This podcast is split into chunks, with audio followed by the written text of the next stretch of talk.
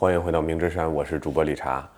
今天是我的一期单口啊，呃，为什么是单口呢？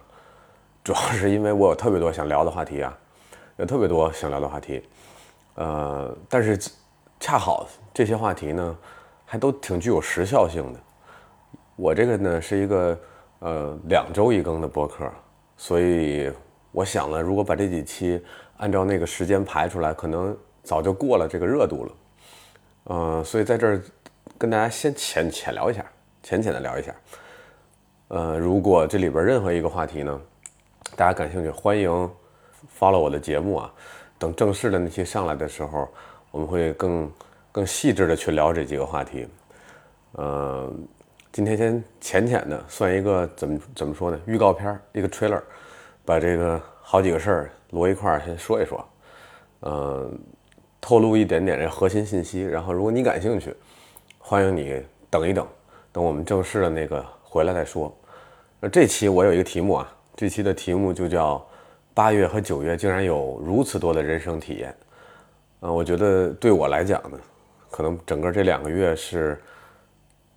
今年，或者说这个疫情过后这么长时间，最有体验感的两个月，做了很多事情，又主动的做了很多事情，然后也因为一些没办法的原因，被动做了很多事情。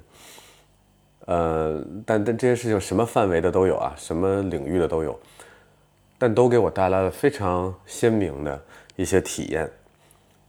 啊，我很开心，我就觉得这些体验应该跟大家分享一下。呃，我一个一个说。呃，首先第一个呢，就是我这个被迫搬家了。我之前录音经常在我家里录嘛，几个朋友在这儿一坐，喝一点小酒，然后录录一下节目。然后那个房子呢，是我从一七年就开始在北京租的一个房子。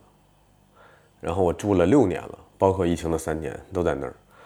非常喜欢那个小区，因为疫情期间一天没有封，基本上北京百分之，我觉得百分之八十九十的小区都经历过整个小区的封控，或长或短。但我那个小区呢，就完全没有封过。我觉得是一个幸运的地方，所以我一直不不想搬，我也住得很舒服。然后在上个月的时候，八月份的时候，突然这房东就说说这个不行了，我这房子呀来了一个亲戚，这亲戚呢。嗯，要租这房子，然后抹不开面儿，因为是家里边，就跟我也不知道为什么，就好像有有那大长老似的，你知道吗？一个大家族，长老说，嗯，这房子你给他，然后他们房东其实人挺好，但是这个可能出于客气啊，就跟我说说这个，我们其实就想让你住，我们不想让你搬走，我也不想租给租给这个自己家里人，因为自己家里人反倒不方便，好多事儿没法说啊，也算不清楚。反正人家就客气一下这么说了，我也能理解啊。但我觉得其实就是找个理由，没关系。然后我说那怎么办呢？那咱们就开始找房子吧。就说这个这个这个去，呃，看看能最新住在哪儿。然后朋友就问了，哎，说你在北京这也待了这多长时间了？得有得有十几年了，整十年了，整十年了。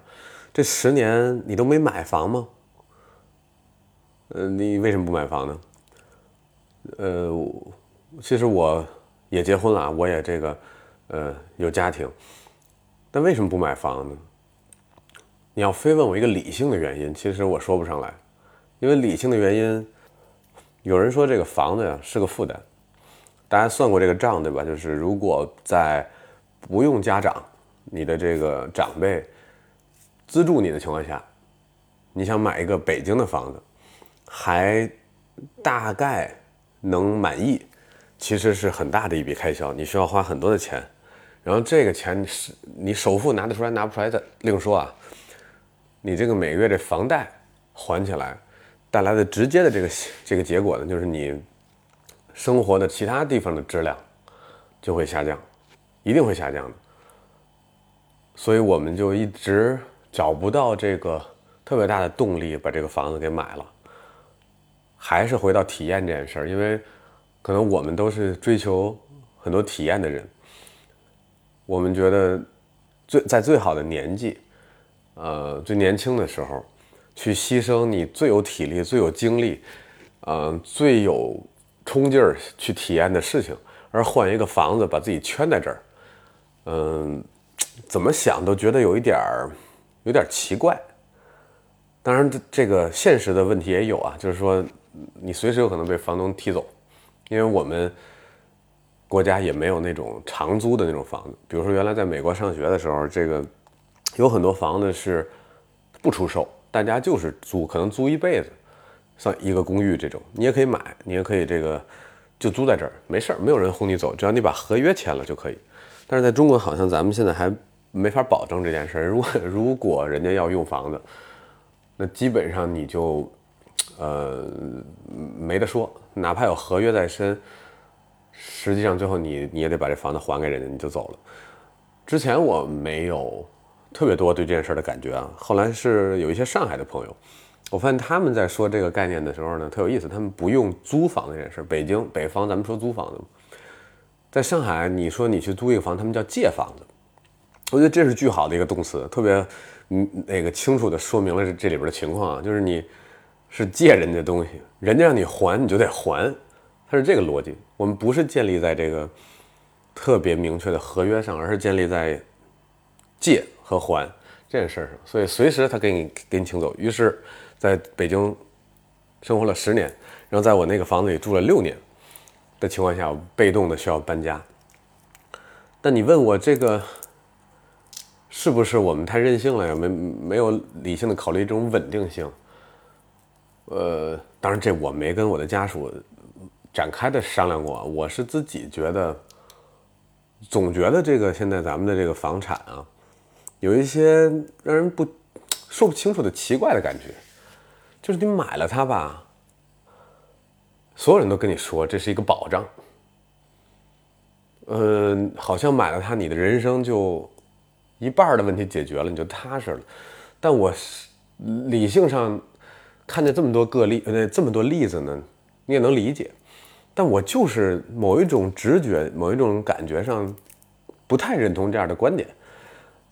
也许在你就说我不冷静了，你就说我这个任性。但是这个直觉从哪儿来呢？我觉得我还是比较相信他的，不管他从哪儿来，我比较相信这种直觉，就是他让我觉得这里边有东西不对，所以我就不去做这样的决定，不去买。然后我觉得这十年在北京，我一定比我买了房子更开心。我不知道为什么，我就是敢这么说。呃，我有了更多的闲余的这个钱，可以做我喜欢的事情。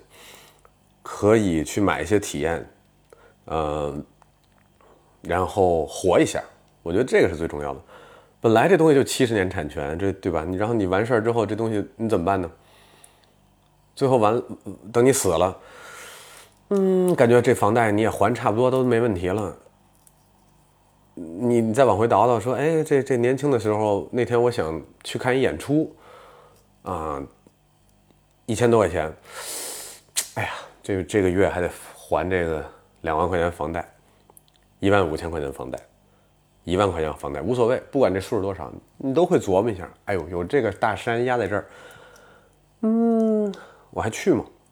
但有时候就是这么一个小小的这样一个犹豫，这事儿可能就过去了，你可能真没去。可是那个东西，体验那个东西是留在你身体里的一个一个感觉。我不觉得那个东西一次性就完了。有的人跟我说说，哎。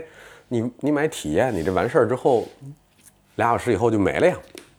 我我还也不同意。我觉得俩小时之后这件事儿过去了，但它带给你的某一种感觉、一种感受，那个东西你身体是能记住的。那个东西往后是有用的。这个用不一定是这个赚钱啊，或者说世俗上的意义的有用，但它一定是某种程度上给你留下了些什么，然后让你变成了。下一个版本的你，然后你再有新的体验叠加，最后你过完这一生，我是觉得你本来就过这一生几十年，你要是把其中百分之四十的到五十的东西省掉，为了一个安稳，你到八九十岁的时候你会满意吗？我不知道啊，我我反正觉得我可能不会，所以我一直跟随我的直觉，就没有去做买房这个决定。但是好的是什么呢？好的，我现在搬了一个新家，我觉得这新家挺好的。完了新家我我不知道以后我会怎么处理这个房产的问题，会不会买？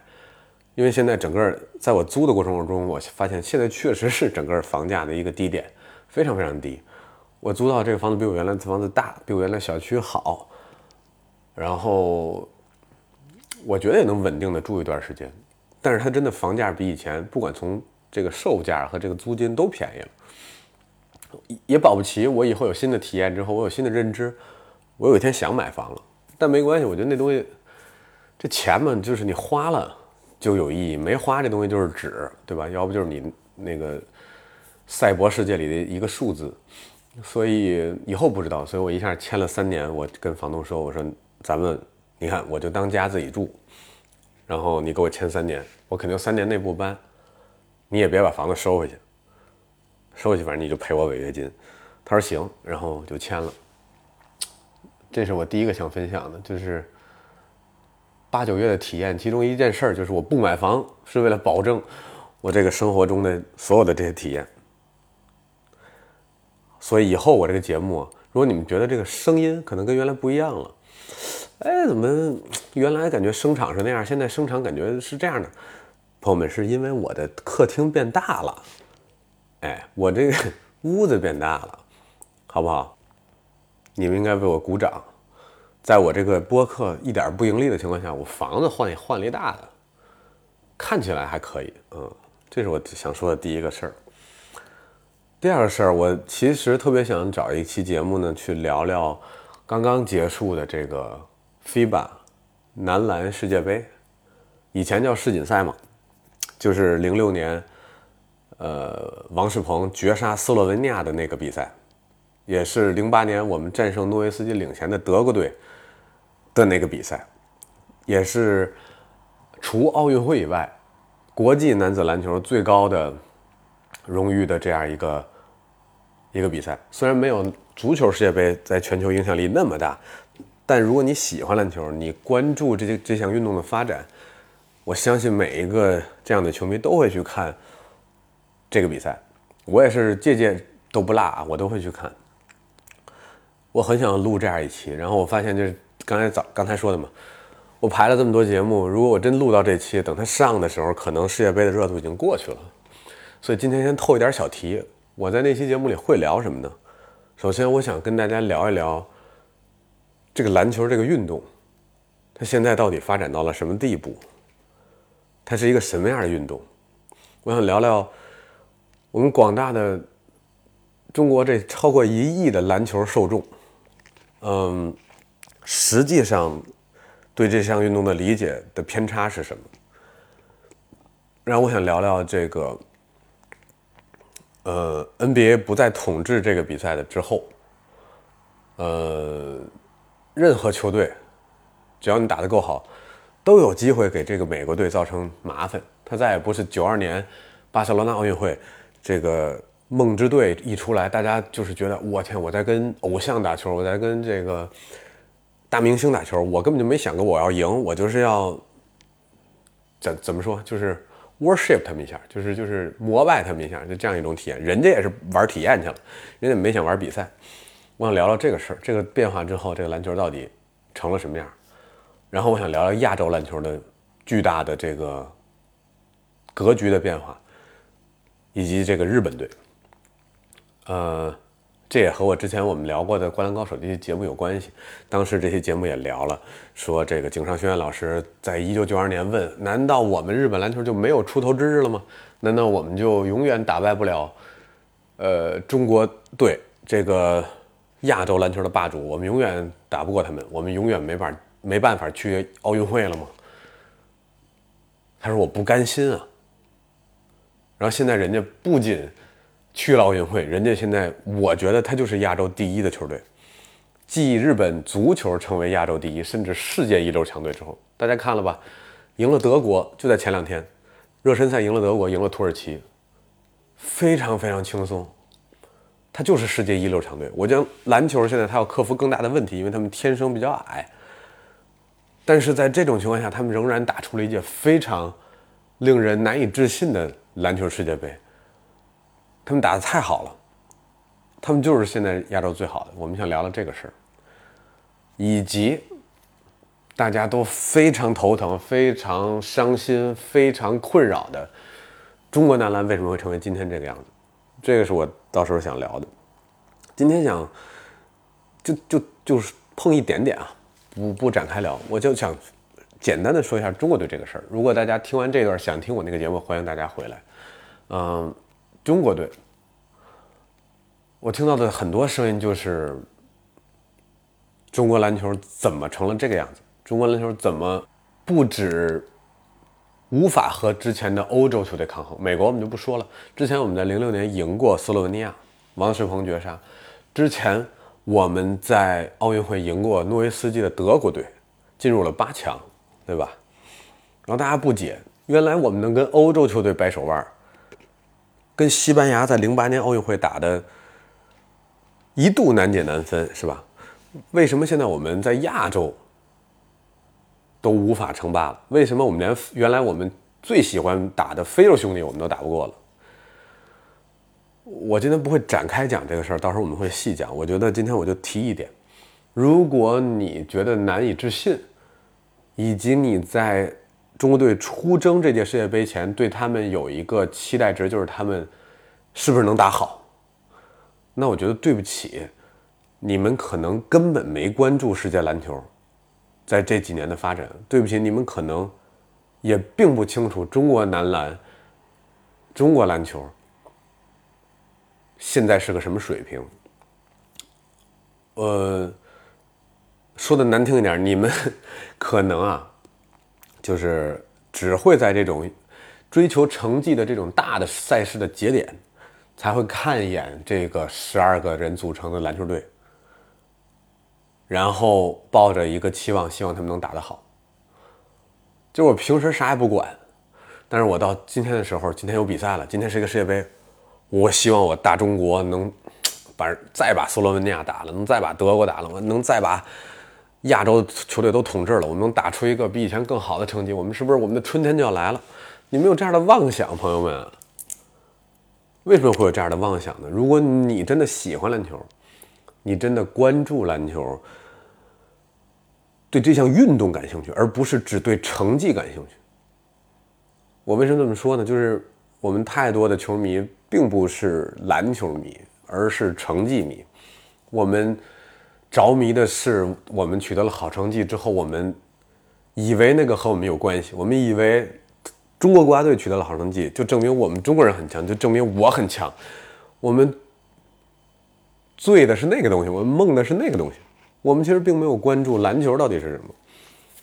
因为我跟很多喜欢篮球的资深的在打球的朋友聊过，就是。基本上，没有人认为这次中国队会打得好，也甚至绝大部分人认为我们就是一场都赢不了，我们就是小组赛一场都赢不了，并不是对大家没信心，而是你面对现实，你面对这个真实的情况，你知道哦，就跟你打二 K 那游戏似的，我知道中国队现在真实水平就是一个六十多分的球队，而现在所有的这个参加世界杯的球队都在七十分以上。所以你大概率你就是赢不了，你除非你偶偶尔有一场超水平发挥。但我们又深知道中国队的这个体制和他们现在的自信心，不会让他们超水平发挥的。所以我刚才说，如果你们对他有这个巨大的奢望，那希望他们这届能打好，那我真的对不起你们，不关注篮球，你们不知道篮球是什么情况。这是第一点，然后有。还有第二类情况，第二类情况就是会反驳我刚才说的第一类的情况的一些朋友。他说：“我们也知道我们跟世界拉开了差距，我们也知道现在的篮球世界不是原来篮球世界，但是我们想起曾经我们能做到的事情，我们就是觉得不甘心，我们就是觉得对不起前辈们，我们觉得丢人。我非常理解这种情绪，我有一阵儿也是这种情绪。我说。”以前的人条件还没你们好，以前的人做到了，现在你们做不到了，你们对不起他们，你们没有继承中国篮球的曾经的东西。呃，我之前也是这种心态，现在我不是了。我我好好回想了一下这这几年的变化，我想了一下这件事情。唉，怎么说呢？嗯，那个也是对我们自己的执着，对我们自己青春曾经有过的，在当时那个时代的美好的东西，我们放不掉，对吧？然后我希望这个东西至少不比当时差，你知道，或者你至少别差太多，你让他能交代，让我们觉得，哎，行，我能，我知道你们现在不行，但是你们没有对不起我们，你们仍然打出了一个还凑合的表现，我们就自己心里就心安理得了，就过去了。我觉得这个是因为执着，这个是因为对这件事的爱。这部分人并不是不关注篮球，这部分人反倒是非常爱篮球的。但是这种这部分人需要挺，包括我自己，我需要调整这个心态，就是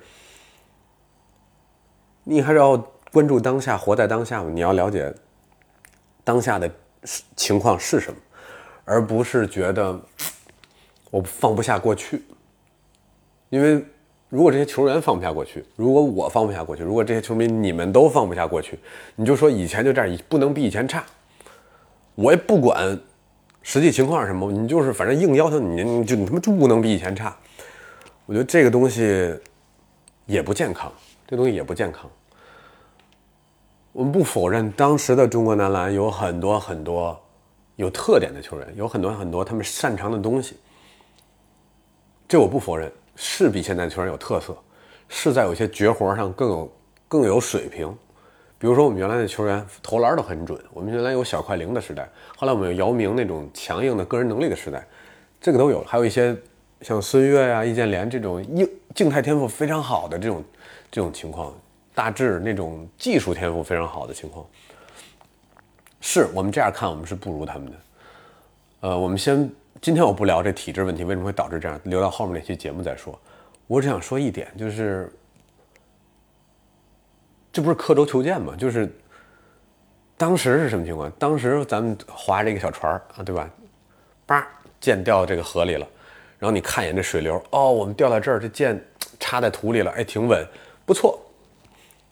结果十二十年以后，十年以后，一来发现，我靠，这是一洪水，这不是原来那小河沟子。整个在这里边竞争的情况全变了。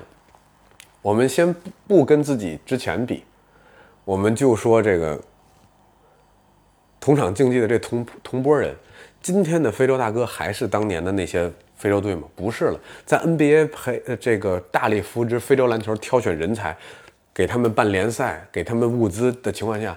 现在非洲的所有球队都会投篮了，也会打篮球了，不是原来只有静态天赋的那帮人了。那帮人原来不会，连投篮都不会。比我们当时最准，就我们当时投篮准，至少准过这帮非洲人，比不过欧洲人，比不过美国人，比非洲人强。现在我们连篮儿也不如他们了。这个东西就是一个事实，你面对的这个级别不一样了。就好比你玩王者荣耀，对吧？你原来大家都是黄金段位。或者大家都是这个白银段位，打着打着，你说哎，我不能比黄金差，因为以前我就是黄金，现在你可能最多掉到白银，甚至你可能某种程度上还是黄金，但是人家都已经是王者了。你把这个格局放大一点，你你你跟那黄金较劲儿没有意义。就是我以前曾经到过黄金，我今天不能掉段位到白银。这事儿已经不重要了。现在是别人都进了王者段位，欧洲队已经和美国队能够打到难舍难分了，呃，那个难解难分了，对吧？然后这个德国队已经战胜了美国队，加拿大队都已经战胜了美国队，甚至当时的立陶宛、拉脱维亚都有机会能够战胜美国队，对吧？人家都白都都那个王者了，你这儿较劲那个黄金干嘛呢？要我说，咱们要是想，就说那我们怎么才能到王者去，对吧？这个是你要想，你先接受，你现在就是一白银，你现在就是一菜鸡，你你一打，哦，我靠，我我原来没不止没进步，可能退步了，甚至我这哦，原来跟我一起玩的几个小伙伴，天天在家打，天天在家打，现在人家打到高水平了，人家能打比赛了，我还是那儿，我计较我跟几个月前那个黄金段位比，我是不是退步了？哎，是不是我还能回到黄金段位？这有意义吗？就人家的评价体系已经不带黄金玩了，然后你在这想我不如黄金，我觉得稍微就是想的有点短视了。我们还是直接就咱就面对这个真实的世界，对吧？咱参与这个游戏，你看看他们在打的东西，我们怎么才能去那儿？我觉得这是大家要想的。以及当年的王仕鹏绝杀了那支斯洛文尼亚，你把当时巅峰王仕鹏放来放到今天，你问问他能绝杀今天的斯洛文尼亚吗？就大家之间的差距已经不是我打好一两个球我就有机会，而是咱们段位的差别到了，我甚至没有机会去投那个球。王仕鹏今天我就这么说，他投不出去那个球，他没有机会绝杀他。就像两个人玩 CS，大家打过 CS 吗？原来你说，哎，我枪特准，吧，怎么跳出去，咣咣能点人头，啊，跟人打的有来有回，哎，最后把人杀死了。今天我怎么杀不了他呢？现在你跟人的差距是，你露头就死，你露头人一枪爆你头，你都来不及开枪，你用什么技术啊？你用什么东西？你用不了。然后还有很多人说，哎靠，咱还不如换一波队员去呢，换谁也没用，兄弟们，换谁也没用。这帮篮球运动员我见过，因为我从事这个工作，我我和体育圈的人有很多来往。他们打咱们，就跟 NBA 打小孩一样。他们打我们的时候，他们就是 NBA 球员，他们什么动作都会，他们什么都能使出来，投篮命中率高的可怕。他们现在是在那个级别里，连出拳都出不去了，你懂吗？你看到的是他们，哎呀，什么都使不出来。进攻断，防守上不去，然后投篮投不进，为什么呢？是他们不想吗？杨丽说了，我不去北大是我不想吗？好吧，朋友们，关于这个话题，我今儿就说到这儿。到时候我们好好展开讲一下背后原因。如果大家喜欢、关注、在乎中国篮球的发展，或者是中国。体育的发展的时候，到时候回来听这期节目，我们马上就会就会录这个，然后我们甚至会花更多的时间讨论一下世界篮球到底是什么。朋友们，其实我现在有一个深刻的体会啊，就是这个东西没那么难。我们现在好像把它想的特别难，就是想的很复杂，我们才能怎么把这个东西练好。其实远没有那么难，就是五个人分享一个球，怎么用一种这个合理的。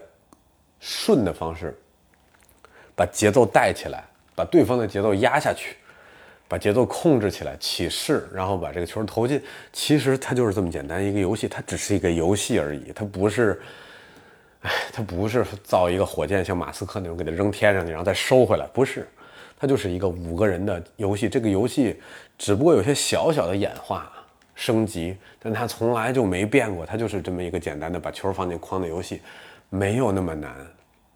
如果日本、菲律宾这些球队都能做到，包括伊朗，对吧？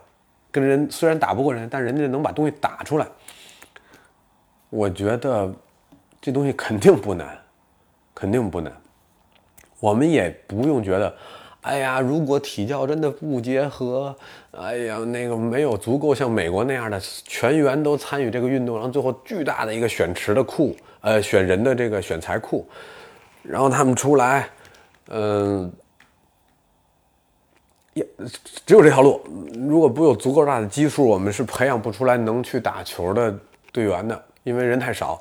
我原来也觉得这人人口基数大非常重要，能选出来拔尖的人，这没错。但是我觉得能选出来十二个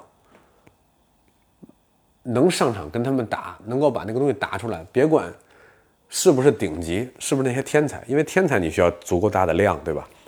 你就是能 play this game，能够在这个游戏里跟人竞争，其实远不需要那么大的这个人才量，不需要找到那么多梅西，不需要找到那么多这个科比、库里，不需要，你只是需要玩这个游戏的这一波人会玩这个游戏就行。你们说不同意？我给你举个例子啊，这次在这个。欧洲杯，呃，不是在这个世界杯获得应该是第五名的拉脱维亚队。朋友们，拉脱维亚队啊，这个球队打得非常好吧？如果大家看了的话，要个人能力也有，要配合也有，要基本功也有，要对篮球的理解也有。我那天上网查了一下拉脱维亚的人口，拉脱维亚的人口是一百九十万，什么概念，朋友们？朝阳区二百多万，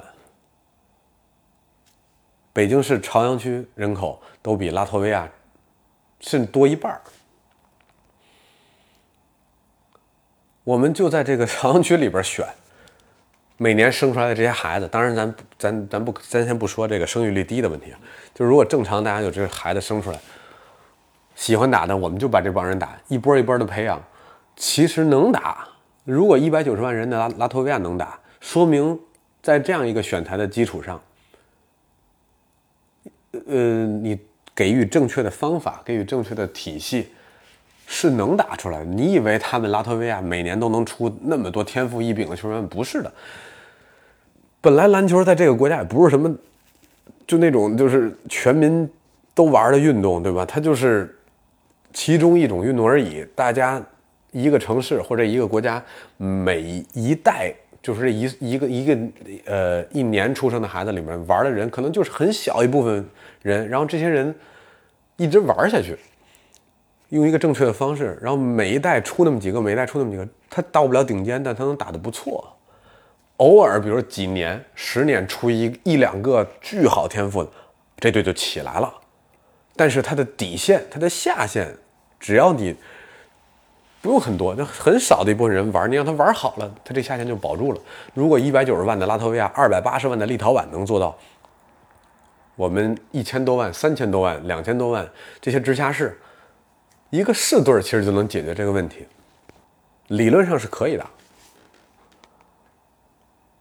偶尔出一些天才，我们的成绩就会上去；不行的时候，就会像前几年立陶宛和拉脱维亚往下掉一掉。但是我们仍然在这个游戏里。不会像现在给人的感觉是，我靠，我们根本不在这个游戏里。这个是这个，我今天想说的，然后改天我再展开来讲。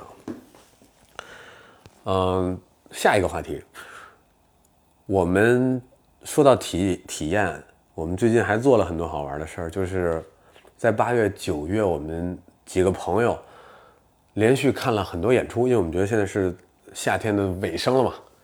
嗯，像音乐节呀，很多演出这种室外的，到了十月、十一月就没有了，因为太冷了，它就不会办了。好不容易现在我们能出来能玩我们就尽量的看了很多演出，可以说非常成功，可以说非常开心，花了挺多钱。我要买房了，我就不花这钱了。现在我没买房，我就把这钱花这儿了。呃。有几个演出，我们当然会做一期专门的节目去回顾我们的音乐之旅，我们的音乐节、演唱会、live house 之旅。我们会挑我们最喜欢的几个，做一个游记一般的分享，跟大家开心一下。嗯，今天就想提两个，一个是我们去了这个阿那亚，呃，虾米音乐节；一个是我们在前上个礼拜去了。Rock star 摇滚明星伍佰老师的演唱会，这两个我觉得给我留下的深印象，呃，印象很深。呃，我第一次去阿那亚，我第一次看现场看日本乐队表演，我第一次在阿那亚看到了老牌英伦摇滚乐队的表演。呃，我第一次看了伍佰的表演，这都是第一次，我之前没看过这些人。怎么说呢？我觉得音乐这事儿就跟篮球刚才说的篮球一样啊，呃，没那么难，没有那么难，不是说你的这个是造火箭对吧？你你必须掌握巨巨巨好的音乐素养，都是音乐学院那种学生毕业，你才能玩好这个流行音乐。不是的，篮球也不是，没有那么难。你只要有那个感觉，你玩对了就行。你这个对的范围是很宽的。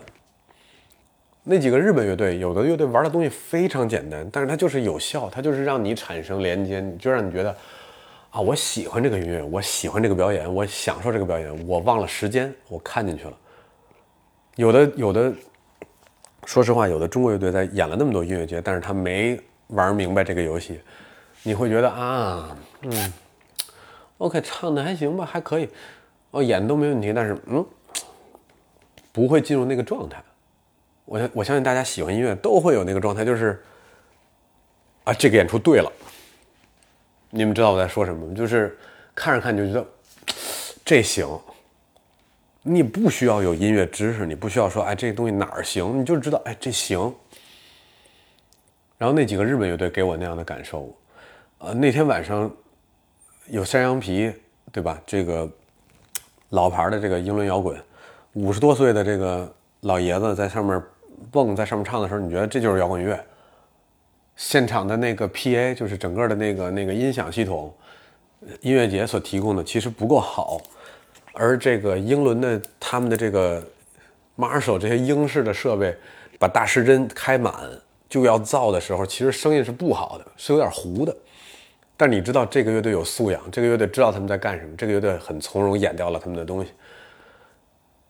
你觉得哦，我可以非常放松的去听这个演出哦，这个是当年那一只山羊皮为什么会走出来的原因。因为在国外，你要出来，你就是必须演出过硬，你就是一场场演出来，大家市场认你，你才能出来。那个时候没有网红乐队这么一说，所以你会感觉到，啊，你玩明白了。不管这个这个英伦这种老的摇滚是不是你现在最喜欢的音乐形式，以及你是不是觉得它有点过时了，呃，它的内容有点儿。就不那么创新，因为现在总是在创新嘛。现在有很多更融合的东西，会把更多别的风格的东西放进来，你会觉得更更有意思，或者说更刺激你。这个东西刺激感不那么高了，因为它是九十年代的东西。嗯，但是你知道，人家这一套东西没毛病。你就算不喜欢这种音乐类型，你会被他那个音乐表演感染就够了。因为你去看现场就是一个体验，还是体验，朋友们。我们现在就是花了太多时间想这个事儿，花了太多时间去用理性分析这个事儿。我们用脑子太多了，我们用心太少了，用身体太少了。我还是那句话，我觉得大家不要低估自己的身体，这些细胞，这些整个的这个协调的这些东西的。呃，复杂的运转的方式，我们理解不了，我们没法用理性把它剖析掉。脑神经现在也不行，对不对？人工智能也不过只是把人类理性部分复制，把它变得更强，它还是解决不了感受和整个复杂的协调的建立连接的能力。这东西机器不行，只有人行，对吧？只有你的心可以。所以，我们就是别想太多。这篮球，按一百个战术给想倍儿复杂，说这个教练不行，那个教练不行，他得打这样，的不打那样。其实打哪样都行。这音乐玩哪风格都行，只要你玩的对了，他就一点毛病没有。包括那几支日本乐队，都是个很不能说是日本最棒的乐队，对不对？嗯，当然有日本老牌很不错乐队啊，其中有一支，呃，挺年轻的乐队。他们的东西很简单，他们的东西非常简单，但是我说实话，那天给我的感受，就在那天在阿那亚那天给我的感受，甚至好于山羊皮。我不是说山羊皮不好，山羊皮非常好，我只是说在此时此刻，在当时那个环境、那个时间点，他给我真实的身体的连接，我和他产生的共振和共鸣，我甚至觉得那是更好的一场演出，对我而言。这就是当时不可复制的，到第二场就不一样的体验。就同样的乐队演一样的歌，一样的状态，他换一个场，换一个时间，换一波听众，换一个当时的气氛、气温、天气，这东西就不一样了。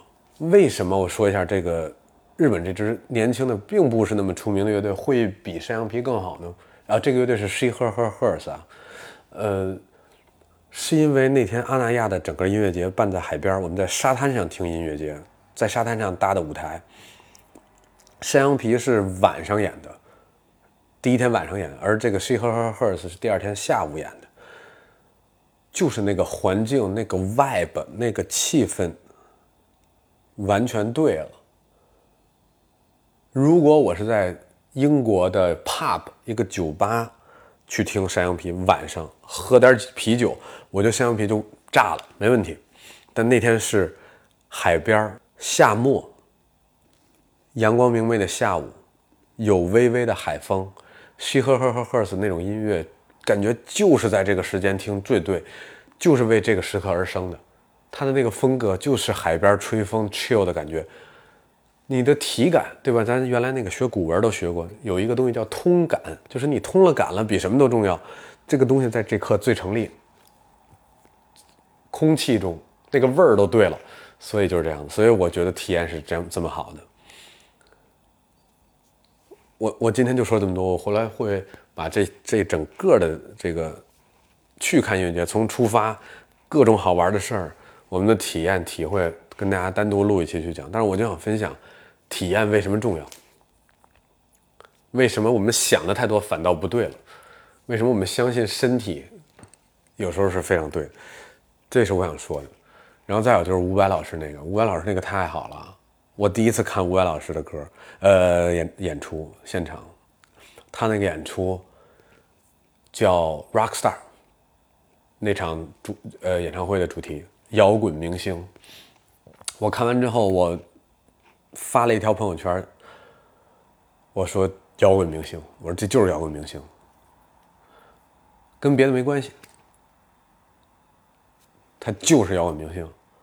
而且我我今天不想讲细节，到时候我们会专门好好讲这个细节。为什么我说他就是摇滚明星？为什么我觉得他就是好？其实我我如果听唱片的话，听专辑的话，伍佰的音乐并不是我最喜欢的、最能感染我那种音乐类型。但是他的现场的魅力，他就是一个摇滚明星，就这么简单。而且我就敢说，在中国，现场能这么摇滚明星的，我觉得他说他是第二，没有人敢说第一，我就这么说了。其实这就是我今天想分享的几个故事，然后也是对未来几个节目的预告啊。然后我马上下边还想。分享一期呢，就是，呃，我去最近不是在练拳嘛，练习拳击、自由搏击这样的项目，它也是一个充满了身体感知的一个项目，它让你更打开了你身体的呃感知能力，它让你更了解你的身体。然后我练完之后，我觉得我在别的地方我的身体的感知能力，我去明去体会那个感觉的能力变强了。呃，然后我最近打了我人生第一场的自由搏击比赛，然后我会马上下一期我应该就会录这期，去聊一下这个比赛给我的感觉，然后我有什么想分享的。如果大家对两个人啊站在对面拳拳到肉，一点不带找借口的这样一个运动和这个东西给人的内心带来的变化有兴趣的话，欢迎听我下一期，应该下一期就是这个，嗯。好吧，今天就说这么多。其实是一个浓缩版的，把我未来要做的几期，我我怕时效性被耽误，大家不想听了的其中的一些我非常想说的点，浓缩一下前置。希望大家听到了其中好玩的东西，感兴趣回来听我后边的节目。然后也希望大家记住我今天的主题：充满感受、充满体验的。事情有时候比让你大脑产生思考、理性让你理解了很多事儿要重要、重要的多，在任何方面。